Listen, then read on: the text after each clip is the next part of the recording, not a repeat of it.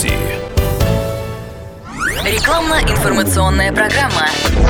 Друзья, радио «Комсомольская правда». Мы э, продолжаем разговор о финансах. У нас сегодня руководитель дирекции факторинга э, акционерного общества «Альфа-банк» Леонид Култыгин. Леонид, здравствуйте. Добрый день. Давайте добрый день. объясним для слушателей. Для начала страшное немножечко слово. Факторинг – это финансовый инструмент, который позволяет покупателю покупать товар или услугу с отсрочкой платежа, но а продавцу получать а, от фактора комплекс услуг, а, в который входит и а, защита от риска неплатежа и прочее, и прочее, и прочее.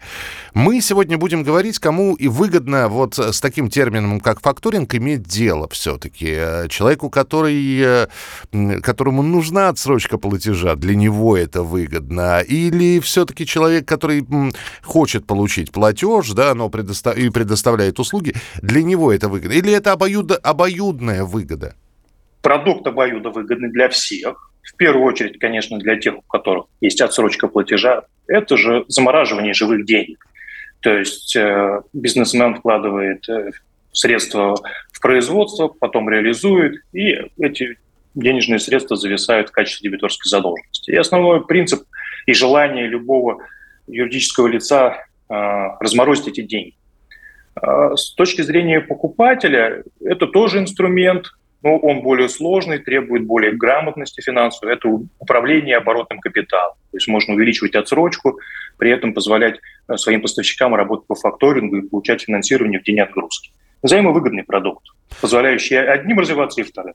А, человек, э, который, ну вот, решает воспользоваться факторингом, да, человек, который хочет получить отсрочку платежа, он э, в лице, э, в лице банка не становится, как бы так сказать, не то чтобы потенциально опасным, но не ненадежным, что ли, партнером.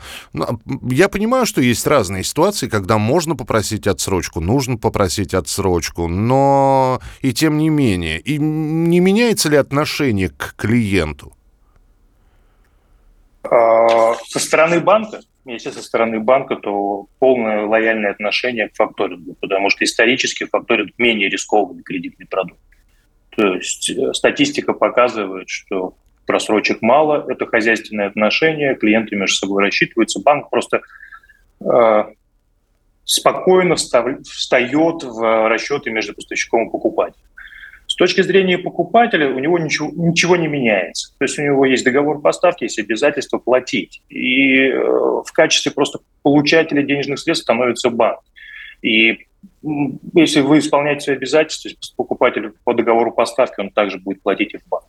Со стороны поставщика продукт вообще выглядит идеальным. Объясню. Когда берешь кредит, это обязательство платить. Тоже нужно накопить средства для того, чтобы сделать ежемесячный платеж или погасить долг. А когда э, пользуешься факторингом, то всегда за тебя долг твой гасит твой покупатель в рамках договора поставки.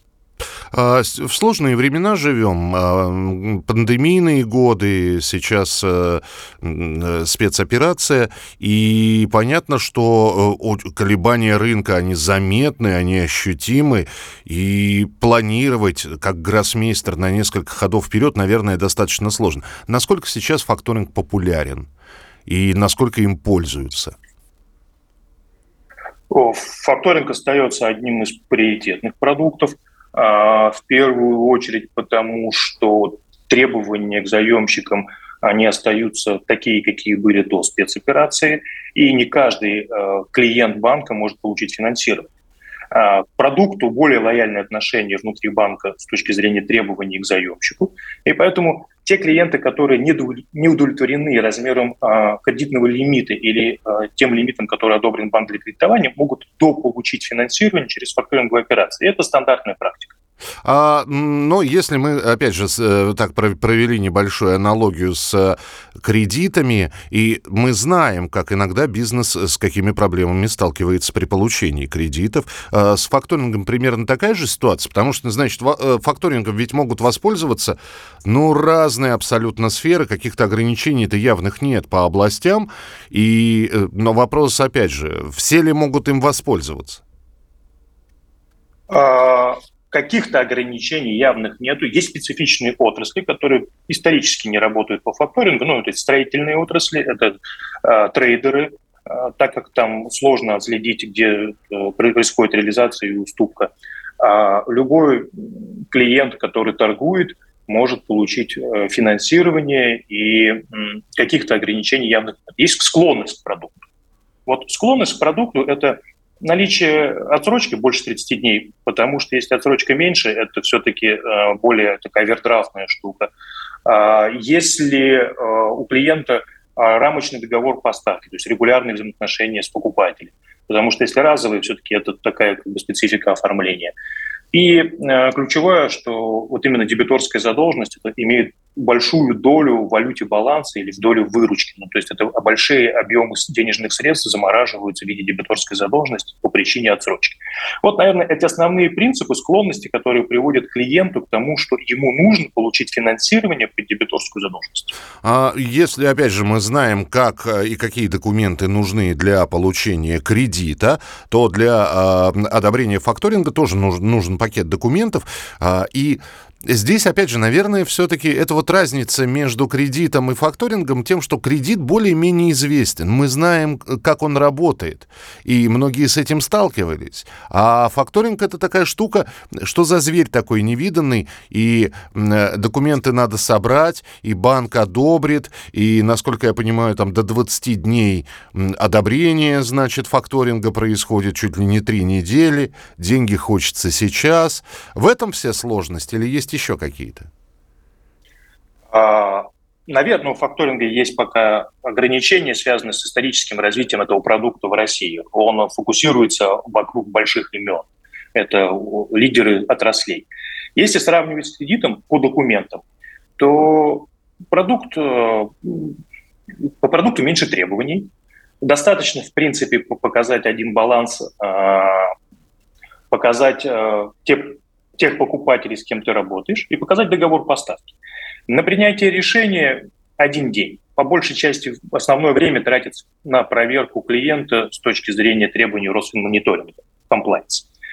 А все остальное действие это связано с тем, как начать первое финансирование. Очень длительный процесс начала первого финансирования. Это подписание взаимодействия с дебитором, подписание документов и настройка э, процесса на выдачу финансирования. Это как раз то место, с которым мы сейчас боремся и пытаемся ускорить. Вы правильно сказали, 20 дней – это в среднем где-то время получения первого финансирования.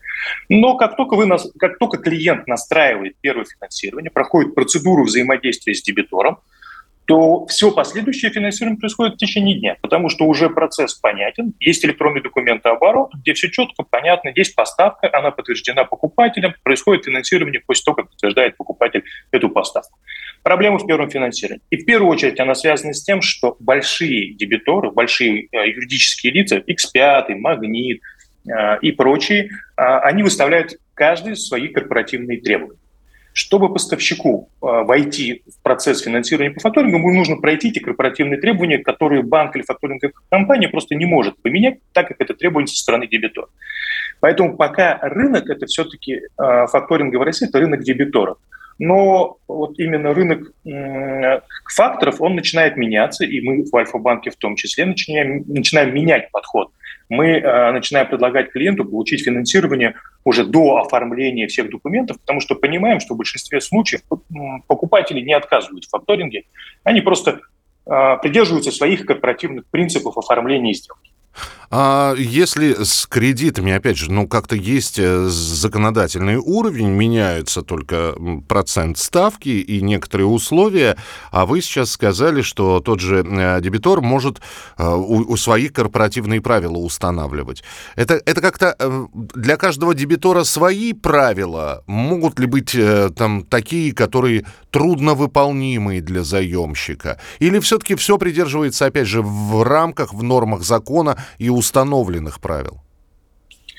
А, конечно, все в рамках закона установленных правил. Просто дебитор понимает, что когда он переходит на факторинговое обслуживание, он имеет взаимодействие с банком. А банк и любая факторинговая компания а, просят прозрачности в отношениях и четкости э, исполнения обязательств. Соответственно, дебитор просто перед тем, как пустить поставщика на обслуживание, он выполняет ряд корпоративных требований. Это провести сверку по задолженности, чтобы не было никаких встречных требований.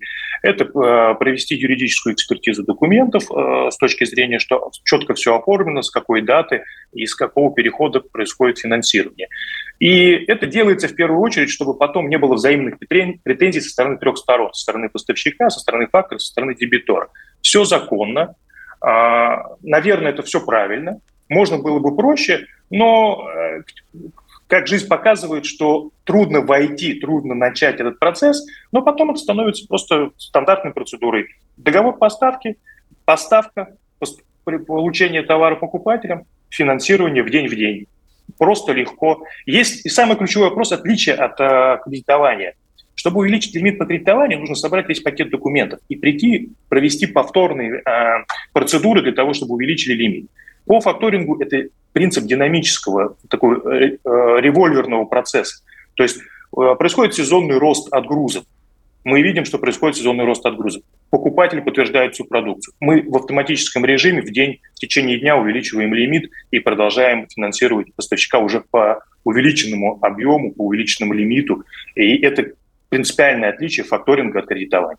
А, Леонид, финальный вопрос. Все-таки, когда, а, ну, я не знаю, э, человек, который хочет работать с ритейлом, или человек, который хочет работать с какой-либо отраслью, приходит к вам, а, и он сходу говорит, ребята, э, пожалуйста, давайте одобрение факторинга. Или он просит, он говорит, дайте кредит, а вы уже начинаете про факторинг ему рассказывать. И это я сейчас про финансовую грамотность в том числе. То есть люди уже приходят подготовить, или им приходится на месте объяснять, что это такое? А те, кто работает с большим ритейл, с крупнейшими федеральными сетями, они э, уже от э, федеральной сети знают, что есть такой продукт факторинг. Их навигируют. И поэтому они приходят с запросом именно на факторинг. Такая доля растет ну, не могу сказать, что каждый, кто приходит, сразу спрашивает про факторинг, но, наверное, процентах там 70 уже поставщики на федеральные сети знают, что такое продукт факторинг. В первую очередь за счет популяризации со стороны федеральных сетей. А клиенты, которые работают с региональными сетями, там, конечно, таких запросов нет. В первую очередь идет запрос на кредитование. И когда клиент уже понимает, что э, лимит э, не позволяет ему удовлетворить его потребности, которые предлагает банк, банк предлагает ему дополнительно к кредитованию лимит по факторингу. И это такой симбиоз а, кредитного риска и а, риска на оборотное финансирование под дебиторскую задолженность. Для банка очень комфортно, а поставщик получает тот запрос по лимиту, который его устраивает. А самое главное, человек открывает для себя вот этот вот финансовый инструмент. Леонид, спасибо большое, но поговорили о факторинге. Я надеюсь, что для наших слушателей более-менее стало понятно. Будем также встречаться и рассказывать, и обсуждать э, финансовые ситуации, э, то, что происходит на банков, в банковском секторе. Леонид Култыгин, руководитель дирекции факторинга Альфа-банка, был у нас в эфире. Спасибо большое. АО «Альфа-банк», генеральная лицензия ЦБ РФ номер 1326 от 16 января 2015 года. Гость в студии.